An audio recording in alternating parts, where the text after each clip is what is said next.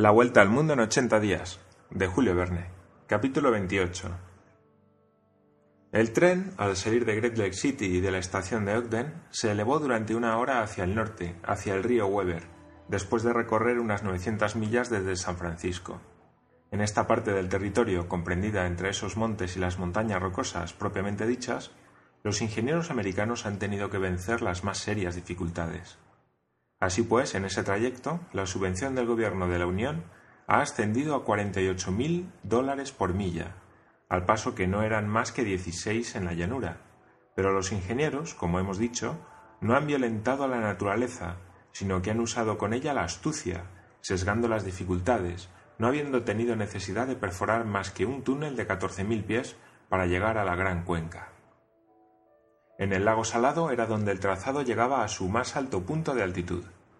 Desde allí su perfil describía una curva muy prolongada que bajaba hacia el valle de Bitter Creek para remontarse hasta la línea divisoria de las aguas entre el océano y el Pacífico. Los ríos eran numerosos en esta región montuosa. Hubo que pasar sobre puentes el Moody, el Gree y otros. Picaporte se había tornado más impaciente a medida que se acercaba el término del viaje, y Fix, a su vez, hubiera querido haber salido ya de aquella región extraña. Temía las tardanzas, recelaba los accidentes, y aún tenía más prisa que el mismo Phileas Fogg en poner pie sobre la tierra inglesa. A las diez de la noche, el tren se detenía en la estación de Fort Bridger, de la cual se separó al punto, y veinte millas más allá entraba en el estado de Wyoming, el antiguo Dakota, siguiendo todo el valle de Bitter Creek donde surgen parte de las aguas que forman el sistema hidrográfico del Colorado. Al día siguiente, 7 de diciembre, hubo un cuarto de hora de parada en la estación de Green River. La nieve había caído durante la noche con bastante abundancia, pero mezclada con lluvia, medio derretida, no podía estorbar la marcha del tren. Sin embargo, este mal tiempo no dejó de inquietar a Picaporte, porque la acumulación de las nieves, entorpeciendo las ruedas de los vagones, hubiera comprometido seguramente el viaje. Pero, ¿qué idea, decía para sí, habrá tenido mi amo para viajar durante el invierno? ¿No podía aguardar la buena estación para tener mayores probabilidades? Pero en aquel momento en que el honrado mozo no se preocupaba más que del estado del cielo y del descenso de la temperatura, Mistress Aguida experimentaba recelos más vivos que procedían de otra muy diferente causa. En efecto, algunos viajeros se habían apeado y se paseaban por el muelle de la estación de Green River, aguardando la salida del tren. Ahora bien, a través del cristal reconoció entre ellos al coronel Steam Proctor, aquel americano que tan groseramente se había conducido con Phileas Fogg durante el mitin de San Francisco. Mistress Aguida, no queriendo ser vista, se echó para atrás. Esta circunstancia impresionó vivamente a la joven. Esta había cobrado afecto al hombre que, por frío que fuera, le daba diariamente muestras de la más absoluta adhesión. No comprendía, sin duda, toda la profundidad del sentimiento que le inspiraba su Salvador, y aunque no daba a este sentimiento otro nombre que el de agradecimiento, había más que eso, sin sospecharlo ella misma. Por eso su corazón se oprimió cuando reconoció al grosero personaje a quien tarde o temprano quería Mr. Fogg pedir cuenta de su conducta. Evidentemente era la casualidad sola la que había traído al coronel Proctor. Pero en fin, estaba allí y era necesario impedir a toda costa que Phileas Fogg percibiese a su adversario. Mistress Aouida, cuando el tren echó de nuevo a andar, aprovechó un momento en el que Mr. Fogg dormitaba para poner a Fix y a Picaporte al corriente de lo que ocurría. Ese Proctor está en el tren, exclamó Fix. Pues bien, tranquilizaos, señora. Antes de entenderse con el llamado con Mr. Fogg, ajustará cuentas conmigo. Me parece que en todo caso yo soy quien ha recibido los insultos más graves. Y además, añadió Picaporte, yo me encargo de él, por más coronel que sea. Señor Fix, repuso Mistress Aouida, Mr. Fogg no dejará a nadie el cuidado de vengarlo. Es hombre, lo ha dicho, capaz de volver a América para buscar a ese provocador. Si ve, por consiguiente, al coronel Proctor, no podremos impedir un encuentro que pudiera tener resultados deplorables. Es menester, pues, que no lo vea. Tenéis razón, señora, respondió Fix. Un encuentro podría perderlo todo. Vencedor o vencido, Mr. Fogg se vería atrasado y... Y, añadió Picaporte, eso haría ganar a los Yelemen del Reform Club. Dentro de cuatro días estaremos en Nueva York. Pues bien, si durante cuatro días mi amo no sale de su vagón, puede esperarse que la casualidad no lo pondrá enfrente de ese maldito americano que Dios confunda. Y ya sabremos impedirlo. La conversación se suspendió. Mr. Fogg se había despertado y miraba el campo por entre el vidrio manchado de nieve. Pero más tarde, y sin ser oído de su amo ni de Mistress Aguida, Picaporte dijo al inspector de policía ¿De veras os batiríais con él? Todos los medios emplearé para que llegue vivo a Europa, respondió simplemente Fix, con tono que denotaba una implacable voluntad. Picaporte sintió cierto estremecimiento, pero sus convicciones respecto de la no culpabilidad de su amo siguieron inalteradas. ¿Y podía hallarse algún medio de, detener a Mr. Fogg en el compartimento para evitar todo encuentro con el coronel? No podía ser esto difícil, contando con el genio calmoso del Gentleman. En todo caso, el inspector de policía creyó haber dado con el medio, porque a los pocos instantes decía a Phileas Fogg Largas y lentas son estas horas que se pasan así en ferrocarril. En efecto, dijo Yeleman, pero van pasando. A bordo de los buques, repuso el inspector, teníais costumbre de jugar vuestra partida de whist. Sí, pero aquí sería difícil. No hay naipes ni jugadores. Oh, en cuanto a los naipes ya los hallaremos, porque se venden en todos los vagones americanos. En cuanto a compañeros de juego, si por casualidad la señora... Ciertamente, caballero, respondió con viveza Huida. Sé jugar al whist. Eso forma parte de la educación inglesa. Y yo, repuso Fix, tengo alguna pretensión de jugarlo bien. Por consiguiente, haremos la partida a tres. Como gustéis, repuso Mr. Fogg, gozoso de dedicarse a su juego favorito aún en ferrocarril. Picaporte fue en busca del steward y volvió luego con dos barajas, fichas, tantos y una tablilla forrada de paño. No faltaba nada. El juego comenzó. Mistress Aguida sabía bastante bien el whist, aun recibió algunos cumplidos del severo Phileas Fogg. En cuanto al inspector, era de primera fuerza y capaz de luchar con el Gentleman. Ahora, dijo entre sí Picaporte, ya es nuestro y no se moverá. A las once de la mañana el tren llegó a la línea divisoria de las aguas de ambos océanos.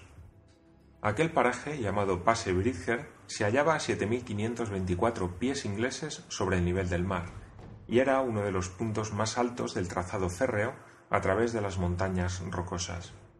Después de haber recorrido unas 200 millas, los viajeros se hallaron por fin en una de esas extensas llanuras que llegan hasta el Atlántico y que tan propicias son para el establecimiento de ferrocarriles. Sobre la vertiente de la cuenca atlántica se desarrollaban ya los primeros ríos, afluentes o subafluentes del North Platte. Todo el horizonte del norte y del este estaba cubierto por una inmensa cortina semicircular que forma la porción septentrional de las montañas rocosas, denominada por el pico del Laramie. Entre esa curvatura y la línea férrea se extendían vastas llanuras, abundantemente regadas.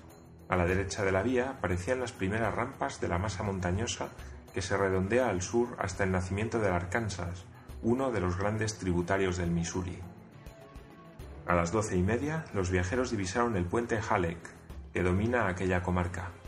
Con algunas horas más, el trayecto de las montañas rocosas quedaría hecho, y por consiguiente podía esperarse que ningún incidente perturbaría el paso del tren por tan áspera región. Ya no nevaba y el frío era seco. A lo lejos unas aves grandes, espantadas por la locomotora. Ninguna fiera, ni oso, ni lobo aparecía en la llanura. Era el desierto con su inmensa desnudez. Después de un almuerzo bastante confortable servido en el mismo vagón, Mr. Fogg y sus compañeros acababan de tomar los naipes de nuevo cuando se oyeron violentos silbidos. El tren se paró. Picaporte se asomó a la portezuela y no vio nada, ni había estación alguna. Mistress Aguida y Fix pudieron temer por un momento que Mr. Fogg bajase a la vía, pero el Yeleman se contentó con decir a su criado: Id a ver lo que es eso. Picaporte salió y unos cuarenta viajeros habían dejado ya sus puestos, entre ellos el coronel Steen Proctor. El tren se había parado ante una señal roja y el maquinista, así como el conductor, altercaban vivamente con un guardavía que había sido enviado al encuentro del convoy por el jefe de Medicine Bow, la estación inmediata. Tomaban parte en la discusión algunos viajeros que se habían acercado y entre otros el referido coronel Proctor, con altaneras palabras e imperiosos ademanes. Picaporte oyó decir al guardavía No, no hay medio de pasar. El puente de Medicine Bow está resentido y no aguantaría el peso del tren. El puente de que se trataba era colgante y cruzaba sobre el torrente a una milla del sitio donde se había parado el tren. Según el guardavía, muchos alambres estaban rotos y el puente amenazaba ruina, siendo imposible arriesgarse y pasarlo. El guardavía no exageraba al afirmarlo, y es preciso tener en cuenta que, con los hábitos de los americanos, cuando son ellos prudentes, sería locura no serlo. Picaporte, que no se atrevía a contárselo a su amo, estaba oyendo lo que decían, quieto como una estatua y apretando los dientes. Me parece, exclamó el coronel Proctor, que no vamos a estar aquí criando raíces en la nieve. Coronel, respondió el conductor, hemos telegrafiado a la estación de Omaha para pedir un tren, pero es probable que no llegue a Medicine Brown antes de seis horas. Seis horas, dijo Picaporte. Sin duda. Además, bien necesitaremos ese tiempo para llegar a pie a la estación. Pero si no está más que a una milla, dijo un viajero. En efecto, pero al otro lado del río. ¿Y ese río no puede pasarse con barca? Imposible. El torrente viene crecido por las lluvias. Es un raudal y tendremos que dar un rodeo de diez millas al norte para hallar un vado. El coronel echó una andanada de improperios, tomándola con la compañía y con el conductor, mientras que Picaporte, furioso, no estaba muy lejos de hacer coro con él. Había un obstáculo material contra el cual había de estrellarse todos los billetes de banco de su amo. Además, el descontento era general entre los viajeros, quienes, sin contar con el atraso, se veían obligados a caminar unas quince millas por la llanura nevada. Hubo, pues, alboroto, vociferaciones, griterío, y esto hubiera debido llamar la atención de Phileas Fogg, de no estar absorto en el juego. Sin embargo, Picaporte tenía que darle parte de lo que pasaba, y se dirigía al vagón con la cabeza baja cuando el maquinista, verdadero yankee llamado Foster, dijo levantando la voz Señores, tal vez hay un medio de pasar. ¿Por el puente? dijo un viajero. Por el puente. ¿Con nuestro tren? preguntó el coronel. Con nuestro tren. Picaporte se detuvo y devoraba las palabras del maquinista. Pero el puente amenaza ruina, dijo el conductor. No importa, respondió Foster. Creo que lanzando el tren con su máxima velocidad hay probabilidad de pasar. Diantre, exclamó Picaporte pero cierto número de viajeros fueron inmediatamente seducidos por la proposición que gustaba especialmente al coronel Proctor. Este cerebro descompuesto consideraba la cosa como muy practicable. Recordó que unos ingenieros habían concebido la idea de pasar los ríos sin puente, con trenes rígidos lanzados a toda velocidad. Y a fin de cuentas, todos los interesados en la cuestión se pusieron de parte del maquinista, tenemos el 50% de probabilidades de pasar, decía otro. El 60, decía otro. El 80, el 90%. Picaporte estaba asustado, si bien se hallaba dispuesto a intentarlo todo para pasar el Medicine Creek, pero la tentativa le parecía demasiado americana. Por otra parte, pensó, hay otra cosa más sencilla que ni siquiera se le ocurre a esta gente. Caballero, dijo a uno de los viajeros, el medio propuesto por el maquinista me parece algo aventurado, pero... 80% de probabilidades, respondió el viajero, que le volvió la espalda. Bien lo sé, respondió Picaporte dirigiéndose a otro, pero una simple reflexión... No es reflexión, es inútil, respondió el americano, encogiéndose de hombros, puesto que el maquinista asegura que pasaremos.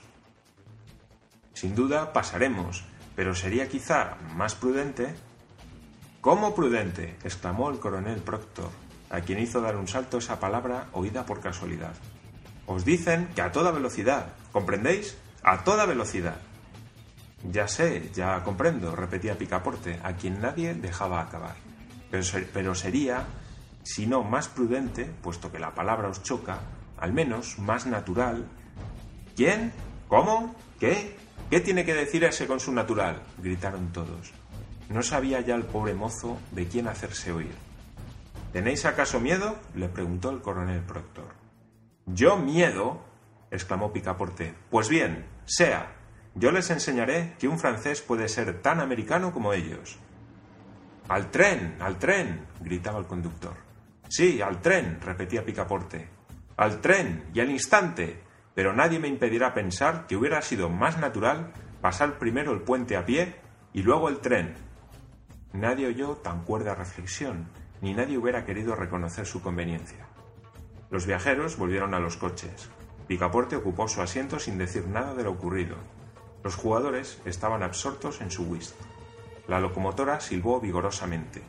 El maquinista, invirtiendo el vapor, trajo el tren para atrás durante cerca de una milla, retrocediendo como un saltarín que va a tomar impulso. Después de otro silbido, comenzó la marcha hacia adelante. Se fue acelerando y muy pronto la velocidad fue espantosa. No se oía la repercusión de los relinchos de la locomotora, sino una aspiración seguida. Los pistones daban 20 golpes por segundo. Los ejes humeaban entre las cajas de grasa. Se sentía, por decirlo así, que el tren entero, marchando con una rapidez de 100 millas por hora, no gravitaba ya sobre los raíles. La velocidad destruía la pesantez. Y pasaron como un relámpago. Nadie vio el puente. El tren saltó, por decirlo así, de una orilla a otra, y el maquinista no pudo detener su máquina desbocada sino a cinco millas más allá de la estación. Pero apenas había pasado el tren cuando el puente, definitivamente arruinado, se desplomaba con estrépito sobre el Medicine Bow.